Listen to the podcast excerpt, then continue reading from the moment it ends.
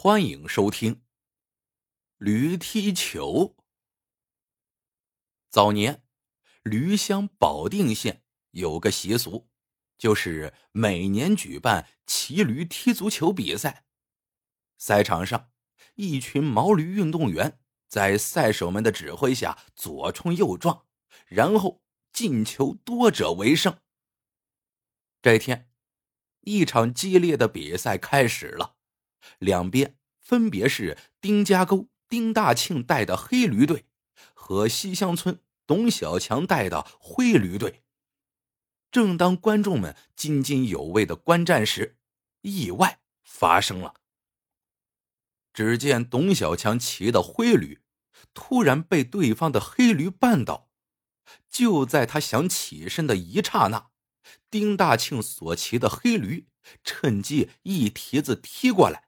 正好踢到董小强的头上，董小强当时就一命呜呼了。几天后，有人击鼓喊冤，陈知县升堂一看，喊冤的竟是丁大庆的老婆丁氏。丁氏哭诉道：“赛场上其丈夫所骑的毛驴误将董小强踢死，这本属意外，他们已经给董家。”赔了银两以表歉意，但董小强之妻董氏却得寸进尺，天天到丁家大吵大闹。如今，董氏已经带着两个年幼的孩子住进了丁家，声称他们母子日后的生活理应由丁大庆负责。听完丁氏的叙述，陈知县想，每次比赛大家都有承诺。凡赛场上出现驴死人亡等事故，肇事者皆不承担责任。如今董家怎可揪住丁家不放呢？陈知县立马命衙役将董氏带进衙门。董事一上大堂，就扑通一声跪地，继而嚎啕大哭起来，边哭边说：“县太爷。”您可要为民女做主啊！民女常年有病，不能下地干活，而一双儿女又年幼无知，如今死了丈夫，往后的日子可咋可咋过呀？陈知县也是个心软之人，董事这么一哭，倒把他给难住了。这事儿该咋办呢？就在陈知县无所适从之时，丁大庆突然上了大堂。丁大庆说：“县太爷，这事儿您不必为难。既然董小强是因我而死，我就要对他的家事负责。好汉做事好汉当。”丁大庆的话令陈知县十分感动，不由夸道：“好样的，做人。”就要敢担当。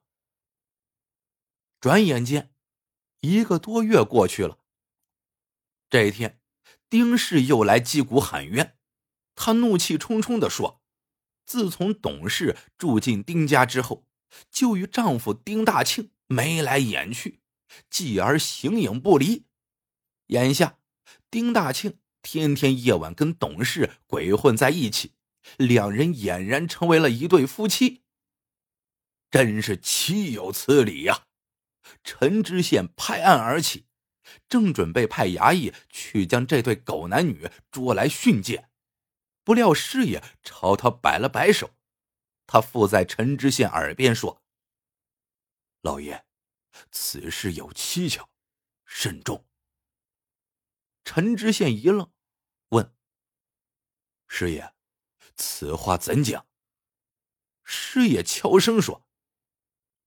若董氏住进丁家后，二人日久生情，这还好说；若是事前二人就好上了，老爷，那问题就大了。陈知县顿时醒悟，莫非？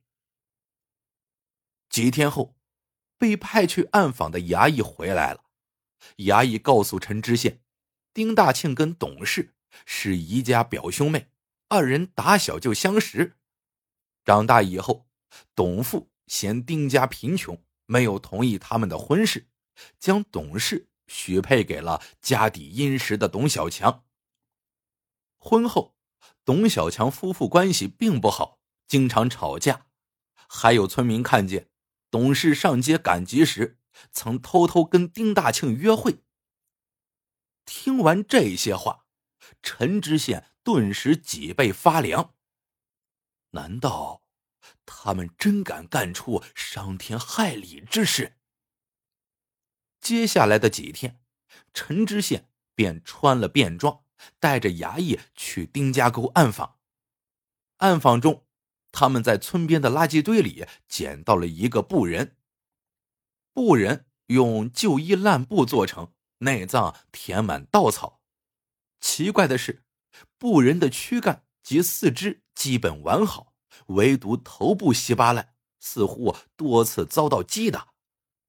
陈知县让衙役找来丁氏一问，他承认布人是她丈夫丁大庆所做。再问做他何用，丁氏说是丈夫用来驯驴的。陈知县顿时什么都明白了。几天后，衙门贴出告示，鉴于本年度驴踢球比赛未决出胜负，陈知县决定农历八月八日再举行一场比赛。八月八日这天，比赛如期举行，仍是黑驴队与灰驴队一决雌雄。只见丁大庆指挥着队员们左冲右突，频频得分。没了董小强的灰驴队萎靡不振，明显处于劣势。眼看黑驴队要获胜，陈知县突然叫停了比赛。陈知县换下丁大庆，而让一名瘦衙役顶替他继续比赛。比赛继续进行，忽然一头黑驴。误将对方的一头灰驴撞倒，骑驴之人随即也倒下。接着，就见那个瘦衙役在所骑黑驴的脊背上重重拍了一巴掌，那头黑驴马上抬起后蹄，向地上所躺之人的头部狠狠的踢去，再拍，再踢，再拍，再踢，直到此人躺在地上一动不动为止。天哪！又出人命了！乡亲们霎时间惊得目瞪口呆。就在乡亲们为此人不幸殒命而感到惋惜的时候，躺在地上的那人却突然站了起来。大家定睛一看，此人的帽下戴着铁盔，怪不得没被驴踢死。再一看，此人。竟是另外一名衙役。哎，这衙役呀，也是太敬业了，拿命在干活呀。这时，陈知县发话了。陈知县说：“乡亲们，刚才你们也已经看到了，其实董小强不是被驴误踢致死，而是被人谋害。”原来，丁大庆与董氏一直旧情未了，他们早就有了除掉董小强的决心，但二人也深知杀人偿命的道理，怎么办呢？经过一番深思熟虑，二人决定在驴踢球比赛中让驴误将董小强踢死。为了训练驴的踢力，丁大庆亲自做了个布人，一有空。就让驴踢起头部，到后来，只要一拍黑驴的脊背，黑驴就会准确的踢向目标。案情呢，也终于真相大白，陈知县破了一桩命案，但他还是有些内疚。本想让老百姓乐呵乐呵的驴踢球比赛，却被心怀叵测之人利用，于是下令。取消了驴踢球比赛。故事到这里就结束了。喜欢的朋友们，记得点赞、评论、收藏。感谢您的收听，我们下个故事见。